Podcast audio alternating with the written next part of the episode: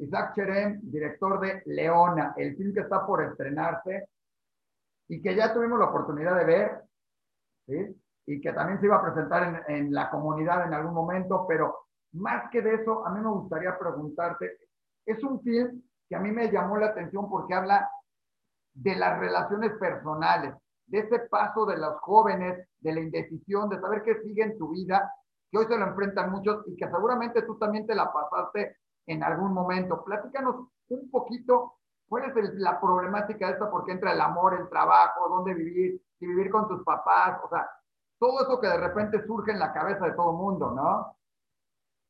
Sí, pues para mí justo empecé a escribir esta película cuando me mudé de casa de mis papás, que, que fue como una, pues una desobediencia, un, fue como una decepción, casi una tragedia para mis papás que yo decidiera cambiar el palacio que, en el que vivía con ellos en Bosques de las Lomas e irme a un departamento en San Pedro de los Pinos, pero que era mío, que yo pagaba, que yo decidía sobre él.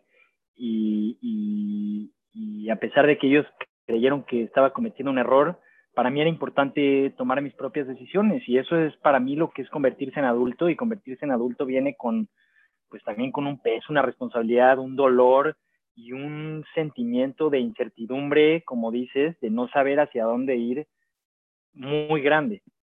Que si hubiera tomado un camino como de, de, de trabajar con mi papá y casarme con la amiga de mi prima y, y, vivir este, en un departamento que me regalaron mis papás, pues el camino está pavimentado y, y bueno, conocido. eso sí tienes la fortuna de eso, pero no todo el mundo tiene esa fortuna. Digo, de eso, pero de todas maneras tienes que tomar tus decisiones como que te van creando el camino o, o los papás esperamos que los jóvenes sigan nuestro camino, incluyendo la parte religiosa de hasta por quién casarse, o sea, como que tienes que pedir la autorización a los papás para ver con quién casarte, ¿no? Curiosamente. Sí. No, y, y, lo, y, y, lo que me queda claro hoy en día es que, que, es una cosa también como de amorosa, como de no quiero que cometas errores, o yo cometí tal error, no quiero que lo cometas tú, o creo que lo mejor para ti es esto y lo mejor para ti es lo otro. Pero también a los jóvenes creo que nos toca el levantarnos y el decir, hasta aquí llegaste tú y ahora yo voy a tomar mis propias decisiones y, la responsabilidad que eso conlleva, que además es, es pues, lo complicado. Dentro de esto, nos toca ver una actuación impresionante de Nayam, ¿sí? hija de Nayera Norrit, si no me equivoco, hermana de Camila Sodi, si, eh, si estoy en lo correcto, ¿verdad? Y de muchos otros, y muchos además otros no, no, no artistas profesionales que por ahí tomaste, que ahorita platico de ellos. Pero dime algo, cuando te toca platicar con gente de la de, con gente que no es de la comunidad y les tienes que explicar un poco las costumbres judías, la, la migbe que por ahí sale, que además tiene una escena muy impactante por ahí, que no la quiero spoilear para que no lo sepan, pero vale la pena, no nada más al inicio con la que empiezas, las cenas de Shabbat sobre las que gira gran parte de la película, la cena de Shabbat, esa cena tan impresionante, pero otras cuantas. ¿Cómo se los explicas o cómo lo tomaron? Porque nos ha tocado muchas veces preguntárselo a mucha gente y te dicen, es que yo no sabía, yo no conocía o, esto, esa parte, ¿cómo lo, ¿cómo lo entienden o cómo lo explicas tú? Sí, pues eh, fue un poco con muchos ensayos y, y, también hay algo importante que es el trabajo del actor profesional, que es la investigación. Y, y, todos los actores que no son judíos que están en la película, todos hicieron, los que, los que están este, haciendo a un personaje judío, todos hicieron investigación por su lado y, y obviamente a los directores nos toca eh, nada más dirigir, pero, pero el trabajo viene desde los actores eh, la que hace a la mamá de la protagonista, que es Carolina Politi, una actriz increíble que a pesar de que tiene un apellido judío, no es judía, de hecho es argentina y cada que corta la cámara ella habla como argentina y, es impresionante. Pues ella me dijo, yo me fui con tal persona y investigué y pregunté que cómo es esto, que cómo es lo otro. Y, y, bueno, hay una investigación, eh, Margarita Sanz, que es una actriz este, muy, muy importante pues de tele y ahora de teatro, eh, también hizo una investigación por su parte a tal grado que me dijo, a mí me gustaría usar tal ropa porque siento que eso es lo que va con mi personaje que, que y le hicimos esa ropa para que ella se sintiera cómoda interpretando al personaje de la abuela. Este, que lo hace bastante bien, ¿eh? Le faltó dos, tres veces para preguntar más si querías comer algo más, pero lo hace bastante bien. ¿Eh? Sí, sí, sí. Y curiosamente, eh, Ricardo Faschlitz, que la hace del tío, que es judío y que es un actor famosísimo de, la televisión, este, no sabía, no se sabía el rezo de Shabbat, entonces se lo tuvo que aprender. Me dijo, es que eso siempre lo dice mi suegro, yo no me lo sé. Qué entonces, pero bueno, eso te digo, fue el trabajo que cada uno como actores profesionales hicieron durante la preproducción. También sabía que era muy difícil eh, enseñarle a un actor a ser eh, un rabino. Entonces ahí sí tuve que, tuve que, que, llegar a, personas reales, no actores, que a pesar de que no te pueden dar el trabajo de un actor, porque no tienen las tablas, los estudios de un actor, pero te pueden dar por lo menos eso que yo necesitaba, que era eh, algo que se sintiera verdadero que se sintiera real. Oye, y dentro de este mundo real que reflejas del mundo judío o que reflejas de la comunidad judía, entendiendo que hay gran diversidad, hoy desde como los que hacen sus cenas Shabbat, pero pueden ir a comer tacos al pastor, y hay el que es muy religioso y respeta el Shabbat y todo esto. ¿Qué les llamó, uno, qué les llamó la atención a, todos ellos, porque siempre sucede dentro de este mundo judío, qué les llamó la, atención a los, a los artistas y qué quisiste tú reflejar en eso? Porque pues no dejamos de, que sigas llamando la atención lo que es el mundo judío y más hoy en día, ¿no?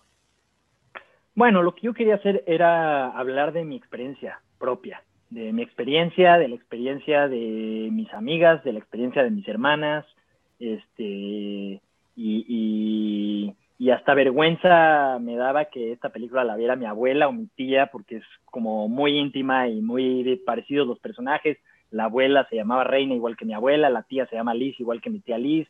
Por casualidad, ¿no? Sí, sí, sí.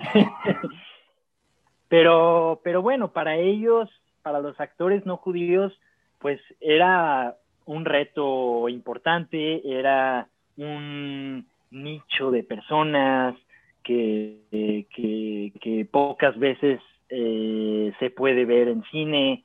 Eh, retratar algo lejano a ello, que es lo que, pues, pues, el reto, el reto de un actor, que es eh, convertirte en alguien que no eres.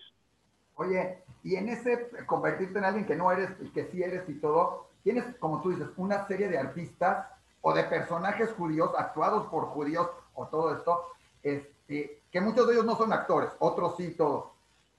Cuando vieron el tema de la película y cuando vieron todo esto y de lo que tenían que hablar y todo, por ahí vemos a Víctor Penjos, a, Paz, a Elías Pasja, a, Tania Char, a varios por ahí y todo esto. ¿Qué te dijeron cuando vieron, bueno, el rabino por supuesto, ¿qué te, dijeron cuando vieron el tema de la película y dijeron, me toca hacer esto, qué tengo que hacer o cómo hacerlo o qué es?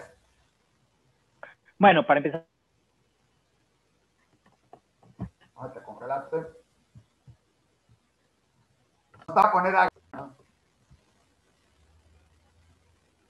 Pues bueno, era importante para mí que todos estos personajes supieran lo que yo estoy haciendo, lo que el, discurso que estoy queriendo dar. Y, a pesar de que algunos sí estaban temerosos de esto que va a pasar, a dónde va a salir, cuál es tu intención, este, yo siempre fui honesto y abierto y, y ellos quisieron hacerlo, lo cual yo agradezco muchísimo y creo que fue algo que le dio a la película pues un nivel de realismo que, para mí era muy importante. Eh, bueno, en el caso de Elías Pasca, él es un actor profesional también. Entonces, pues es Muy bueno. Buenísimo, sí. El Woody Allen mexicano. Bueno, me gustó el término, se lo voy a decir en ese sentido, ¿eh? Oye, dentro de la película tocas muchos aspectos de la juventud, de las indecisiones, del romance, ¿no? Del primer, del primer amor o el otro, y, los matrimonios que todo el mundo te trata de arreglar de alguna manera y todo. ¿Qué piensas de todas estas relaciones? Que, que, es un México, porque así es, así un México anterior, pero ya no es tanto el México. La parte de irse a vivir con el novio, de ponerse, de irse a vivir, como en tu caso, irse a vivir solo, o sea, no es algo común ni siquiera en la sociedad mexicana en muchos sentidos. ¿Cómo ves hoy en día a la juventud en todo esto? ¿Cómo va evolucionando? Porque esto es un mensaje que tú traes hacia todos ellos, Isaac. Sí, es que creo que, que hemos vivido hasta hace pocos años de alguna manera en un mundo o en un país binario, ¿no? Como muy blanco y negro, muy heteronormado, muy las mujeres por aquí eh, cuidan a los hijos, cocinan, limpian, los hombres este, se dedican a traer el dinero a la casa. Y creo que las nuevas generaciones definitivamente, o sea, o difícilmente van a ver así la situación. Creo que justo se está ampliando las posibilidades, se está ampliando la perspectiva eh, y como dices, la diversidad, las maneras de, ver las cosas. Eh, y creo que a mí, por ejemplo, lo que me faltó y la razón por la que hice esta película lo que me faltó creciendo en la Maguen David fue esa diversidad de visión, como que eh, todo lo que yo veía, todos mis amigos, sus hermanos, sus papás, pues era, era muy similar, o sea, yo eh, no conocía personas que hayan estudiado algo artístico o si sí, pues eran vistos como los raritos y los, los, los que tomar un camino equivocado o, raro, eh, más que un camino distinto, así como lo son todos. Eh, me pasa mucho, o pasó mucho, por lo menos en mi generación de la Maguen David, que los hombres estudiaban negocios internacionales y en la Ibero y las mujeres este, moda en la Náhuac. Eh, pero la mitad de la gente tomaba decisiones. Sí, un poco de arquitectura, pero en realidad no tanto, era más negocio y es como, pero, pero no es, eh, no es por, es nada más porque no se ven muchas cosas y esa es la razón por la que yo hice esta película. Yo hice esta película pensando en, ojalá yo hubiera podido verla teniendo 17 años y saber que existen personas que están haciendo diferentes cosas y que se puede y que, y que y que sí, tienes que desobedecer, quizás, porque tus papás esperan de ti esto y tienes que romper con esas expectativas y es complicado, y, pero esa es la adultez también, el, el, el tomar la responsabilidad de las decisiones que tomas. Oye, Isaac, hoy en día está muy de moda el tema judío, o sea, lo vemos en Netflix con N cantidad de series, este, hace poco un ortodox, como que reflejando diferentes aspectos. Y en tu película es un punto importante porque el tema de judía, no judío, eh, eh, dentro de la película, pues, es parte como del tema central, no nada más las decisiones, sino que es un factor más que le agregas a con quién quiero salir, cómo voy a salir o cuál va a ser mi vida futura en ese sentido. ¿Cuál es la imagen que tú crees que se debe de dar del mundo judío en ese sentido o que tú trataste de dar? Porque no es generalizarlo, o sea, no hay que ni que se estereotipe. Pero ¿qué es lo que quisiste? Hace tiempo tuvimos, hace muchos años, una película donde se hablaba del luto judío, ¿sí? Cómica, que a, mucha gente le molestó porque era como que burlarse y no era, ¿sí? Hoy en día la gente de repente brinca y todo. ¿Tú qué quisiste enfocar? Porque es un tema central en tu película. Bueno, sí tengo que decir que eh, el primer momento en que me senté a escribir este guion a los 23 años era desde el enojo absoluto desde el, desde el enojo de, de, eso, de la homogenización, de, la, de, que, de, priorizar el bien o el bien, entre comillas, eh, comunitario por sobre lo individual, por sobre quién soy yo. Entonces, como que yo tenía un enojo muy fuerte de, de, de por qué yo tengo que ser como los demás. Y entonces, ahora que salgo y veo fue como, ¿por qué tuve ese pasado? ¿Por qué mis papás me educaron de esa manera? Y bueno, poco a poco, eh, adentrándome en los personajes, adentrándome en la historia, eh, pues hay que complejizar y, no es los malos y los buenos y no, y, dejé de ver las cosas con enojo y más bien empecé a intentar entender a mis papás, a mis abuelos, a mi entorno y por qué ha sucedido así y a partir de ahí aportar algo que sea de valor para las generaciones futuras y para las generaciones también eh, más grandes. Y, y, pensé que mi objetivo era más bien ampliar o crear un diálogo intergeneracional entre los jóvenes y sus papás o sus abuelos que piensan diferente y que se pueda un poco respetar el diálogo del otro y a partir de eso respetar las decisiones del otro y a partir de eso permitir la, el libre albedrío, permitir que, cada persona ejerza una voluntad sin, tener que oprimir eh, para que se tomen las decisiones que, creen que son mejores para sus hijos o para sus nietos o para sus sobrinos. Y, pues sí, vino desde ahí. También Nayan eh, colaboró conmigo en el guion eh, en la segunda parte y fue importante también su perspectiva del mundo, que, como dices, viene de un mundo eh, pues, de actores, del teatro liberal, artístico, y, eso creo que le pudo dar una tridimensionalidad y una, y, una complejidad a los personajes y a la historia. Oye, dentro de esa complejidad y dentro de todo ese sentido, ¿sí? yo sé que este, Nayan, Nayan te ayudó o, fueron revisando el guion como tú lo dices y fueron viendo y a lo mejor haciendo adaptaciones. Pero te pregunto, dentro de la película y dentro del personaje, ¿en algún momento Ariela se arrepiente o diría que hizo algún error en su vida y aprende de él o, de qué se arrepentiría de su vida en un momento? Porque la escena final implica muchas cosas, no quiero hablar de ella, pero implica muchas cosas de esa purificación, de esa, decir, no nada más es todo eso, ¿de qué dirías que en algún momento se arrepiente o no se arrepiente de una de esas decisiones? Yo creo que no se arrepiente, yo creo que eh, al menos en mi, en mi visión de, lo, de mi historia, de lo que yo he vivido, yo no me arrepiento porque los errores que sea que, que yo he cometido, los he cometido porque yo lo he decidido y eso me ha llevado a entender las cosas de otra manera, a levantarme, a voltear a otro lado, a seguir adelante. Y sin esos errores no sería quien soy hoy y no entendería lo que entiendo hoy y no haría lo que hago hoy y, mi discurso quizás no estaría este, atravesado por, por, por, por mis decisiones. Oye, y dentro de estas decisiones hay una muy importante ¿Por qué estrenarla ahorita? Hoy que estamos en estas épocas de, pandemia, que el cine está más limitado, que todo esto, ¿por qué estrenarla ahorita? Porque o sea, tienes esta película que ya recorrió festivales con gran éxito, es más, en algunos de ellos ha sido catalogada muy bien, incluyendo a, a, a, Nayan como la mejor actriz en este festival y reconocida ahora sí internacionalmente. Bueno, lo trae en la sangre, ¿sí? Por todos lados. ¿por qué estrenarla ahorita? ¿Cómo ves ahorita? Tú como joven, emprendedor, ¿sí? conocemos otros directores que están estrenando también, como Isaac Svan, como Franco, como Michelle, que, están, que además han hecho una nueva era en la comunidad judía también, hay que decirlo. ¿Por qué estrenar ahorita? ¿Por qué no esperarse y decir, oye, vamos a sacarla más adelante? Comer? ¿Por qué ahorita, eh?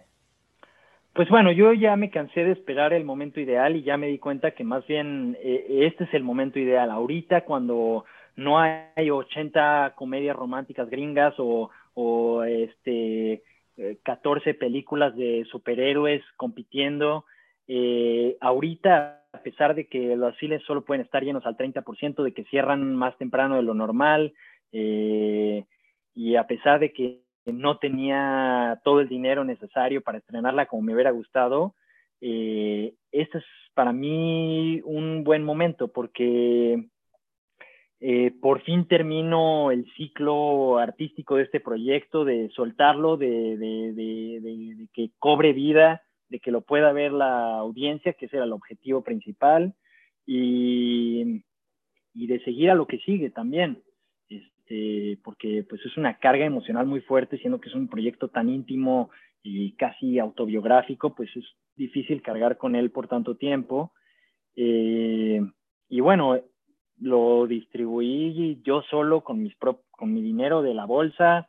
Este, yo, yo fui con mi película a cada cine a entregárselo al gerente junto con un póster y, descárgalo y dámela porque no tengo más y lo llevo a otro cine y así y, he dado el rol por toda la ciudad entregando la película eh, pues con esas expectativas sabiendo la circunstancia en la que está pero también y, es algo de lo que hablo en la película la incertidumbre yo no sé eh, yo pensé en el 2019 necesito encontrar el momento ideal y se vino una pandemia eh, entonces ya no voy a esperar el momento ideal, más bien la voy a sacar en este momento porque yo no sé si en el futuro 2021 a lo mejor eh, Cinépolis y Cinemex quiebran porque no hay ninguna película de superhéroes que les hayan dado en el 2021 y no tienen de qué vivir y ya no hay cine y ya no hay nada. Entonces, más bien,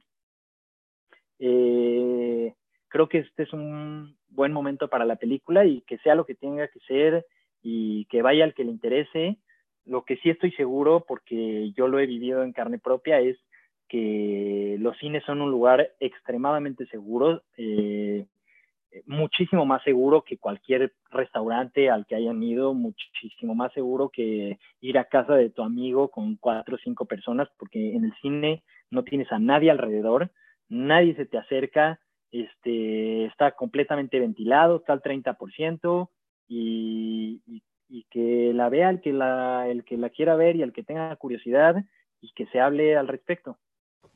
Nuestros amigos de Cinepolis te van a agradecer el comentario, no el primero, de que no esperemos, ellos esperan seguir muy, mucho tiempo adelante por todos lados, espero, pero el que son unos cine, son un lugar seguro, creo que te lo, lo, van a agradecer, porque la gente no lo piensa y a lo mejor no lo entiende, pero creo que vale la pena y además te despeja un poco porque irte al cine a verlo en una pantalla grande, salirte de tu casa, te hace olvidarte, o sea, te hace olvidarte de muchas cosas y despejarte y apreciar en, su grandeza lo que es este, este, este film, que, vale la pena, tiene una filmación muy interesante desde la primera escena, desde el primer momento en que empiezas con esta de la, de la migbe, que muchos se preguntarán por qué la migbe, pero te, te, quiero preguntar, justo de lo que hablaste ahorita es muy importante para los jóvenes. No, estás, no estabas esperando, más que el momento, también que alguien te lo resolviera. Seguramente muchos dirán, tengo la película y a ver quién me la distribuye Tú fuiste a distribuirla, como tú dices, cine por cine. Ahorita nos dices en qué cines se pueden ver por ahí en algunos, pero tú lo resolviste, tú saliste a, buscarlo. ¿Qué les recomendarías a, los jóvenes hoy?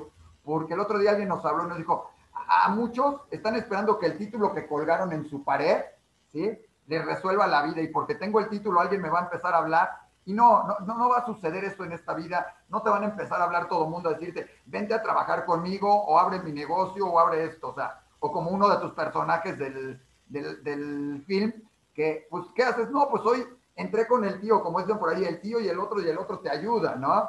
Este, eso va a cambiar y está cambiando y hoy es más complicado. ¿Qué les dirías? Porque creo que tu mensaje como joven que lo estás haciendo vale la pena, ¿no? Sí, pues para empezar yo ni siquiera tengo un título universitario. Eh, en ese sentido sí seguí el camino de mis papás. eh, pero, pero eso no tiene nada que ver, la verdad. Este, yo siempre tuve esta inquietud y a pesar de que eh, querer hacer cine era de alguna manera decepcionante o ni siquiera decepcionante, mis papás jamás lo, lo lo entendieron hasta, hasta ahorita que, que, que, que, ahora es verdad y que hago cine y que esto es mi trabajo y, que de esto vivo. Eh, pero antes de eso era más bien ir contracorriente y aunque no entendieran lo que yo estaba haciendo y, y, pues eso es lo que yo quería hacer y esas son las decisiones que yo tomé y esa es la responsabilidad que yo tomé y, y, y sí, eh, no es eh, la distribución que me hubiera gustado. Me hubiera gustado que la distribuyera un, eh, una distribuidora grande y que hubiera 200 copias y que hubiera sido un momento donde la pandemia no afectara. Pero este es el momento que me tocó y, no me queda de otra que, que meter las manos y que hacer las cosas por mí mismo. Oye, creo que ese consejo es importante, esa parte de hacer las cosas por ti mismo, de no esperar la respuesta, sino esperar, sino lanzarte y aventarte, que es algo de lo que tú hiciste. Creo que es el mejor mensaje que me puede dar, porque además es el mensaje también que tiene Leona en ese sentido. Ella decide pintar y lo hace muy bien. Digo, extraño para algunos otros, pero lo hace bien. pero es parte de lo mismo que tú estás diciendo de tu, digamos, tipo autobiografía. Ahora sí, dinos, ¿desde cuándo la pueden ver? ¿Cómo la pueden ver? Y la última, ¿qué te gustaría que la gente se lleve? Una impresión de la comunidad judía con esto, ¿es para, ¿es para que lo vea la gente de la comunidad judía o es para que lo vea la gente que no es de la comunidad judía y entienda qué sucede dentro de la comunidad judía? ¿Quién quieres que la vea primero? Pues para mí es igual de importante, o sea, eh, eh, es una visión particular, pero en realidad estoy hablando de algo general, de algo, de un sistema mundial, de un sistema patriarcal y opresor, opresor de, la individualidad, opresor de las mujeres en muchos casos, y, bueno, en en sentido específico es sobre la comunidad judía de México, pero eso es nada más la superficie. Creo que, como dices, es sobre eh, las relaciones humanas, es sobre, sobre las posibilidades y sobre tomar las riendas de tu vida y, sobre el dolor que eso causa. Eh, la película se puede ver a partir del jueves, de este jueves 17 de diciembre, eh, en Cinépolis Interlomas, Cinépolis VIP Arcos Bosques, Cinépolis Diana, en la Diana Cazadora, Cinemex Duraznos Platino, este, bueno, Cinemex Insurgentes. Hay una función importante en el Autocinema Coyote de Polanco, el 21 de diciembre, lunes, eh, donde voy a estar yo, vamos a estar algunos de los actores, este, y bueno, para esa gente que no quiere ir al cine y que prefiere verlo desde la comodidad de su coche con sus seres queridos, eso es una muy buena oportunidad. Es una única y especial función el 21 de diciembre a las 8 de la noche en el, en el autocinema de Polanco. También está en la Cineteca Nacional, en el Cine Tonalá y bueno, en otros lugares, este, en Lomas Verdes, en, en Arts Pedregal, eh, en el CNA y en, varias otras salas. Oye, pues un chorro de lados, o sea, sí te fuiste a recorrer la ciudad a hacer las copias. Sí, sí, ¿eh? no he parado de recorrer la ciudad y bueno, pueden verlo ahí en mi Instagram o en mi Twitter, ahí siempre estoy poniendo dónde está la película. Mi, mi, mi username es arroba no como frutas en Twitter o en Instagram, ahí pueden este, resolver sus dudas. Oye, qué buen mensaje, ¿eh? No comes frutas, ¿eh? Qué buen mensaje, ¿eh? Te van a criticar por eso, espero que por la película, ¿no? Aunque ya me dirás, ¿qué, oye, ¿qué te han dicho de la película ahí? ¿Qué te han dicho los que la han visto, tanto tu familia o los que están fuera de la familia o los propios actores o los demás? ¿Qué te han dicho quien ya la vio sobre el tema, sobre la película, sobre todo? Nada más así, brevemente, dinos. Pues, ¿Te han criticado, te han felicitado o te han dicho alguien, te dijo, no la pases, hijo, o sea, guárdala en tu cajón? Pues bueno, dentro de los inversionistas, hay algunos inversionistas judíos eh, que decidieron quitar su nombre de los créditos eh, hubo un señor que, que, muy enojado me dijo, los trapitos sucios se lavan en casa, como enojado de que se exhiba una crítica a nuestra comunidad. Eh, pero por otro lado también ha habido eh, muchas, muchos jóvenes y mujeres también, me acuerdo muchas mujeres ortodoxas que vinieron a la Cineteca, que fueron a la Cineteca Nacional y que me agradecieron profundamente que, que se esté hablando de este tema y sobre todo muchos jóvenes que también están de acuerdo con el discurso y están de acuerdo con que esto se, se platique, se hable, se debata, eh, están contentos de que exista la película. Entonces, pues creo que hay un, como le digo a todos los que me preguntan cuál es la reacción de tu comunidad, digo, pues es una gama de reacción, igual que el mundo, o sea, hay gente que está enojada de que se exhiba, sobre todo aquellos que el status quo les beneficia, como los señores más grandes, que también no han visto otra manera de, ver el mundo, que no, no conocen otra manera de, vivirlo más que en casa, eh, eh, en este sistema moral religioso eh, que, no favorece a todos, pero, pero creo que definitivamente no todos lo ven así. Eh, y, que eso abra un diálogo sería el mayor regalo para mí. Pues gracias por abrir el diálogo, creo que es importante, yo soy de la idea de que entre más nos conozcan afuera y también adentro, más nos conozcamos, más la gente entiende y le quitas ese tabú de los secretos de, de esto. Creo que el saber, el conocer y ver que dentro del mundo judío y dentro del mundo no judío, porque también le sucede a Iván, ¿sí? Claro. O sea, en ese sentido hay dudas, hay, hay cosas buenas, cosas malas en cada uno, y esa parte creo que es la, la, parte más importante en, en, la toma de decisiones y todo eso. Y quiero agradecerte, desearte mucha suerte con la película. Gracias por esto, creo que ha sido muy ilustrador, no nada más para mí, sino para los que lo estarán escuchando y para los jóvenes y para los adultos que la vean porque esto es para todos y para verlo como lo que es una película universal, no es el mundo judío nada más, es una película universal en todo su sentido. Te lo agradezco mucho, Tocayo. Pues gracias por la entrevista y, y ojalá puedan ir al cine a verla.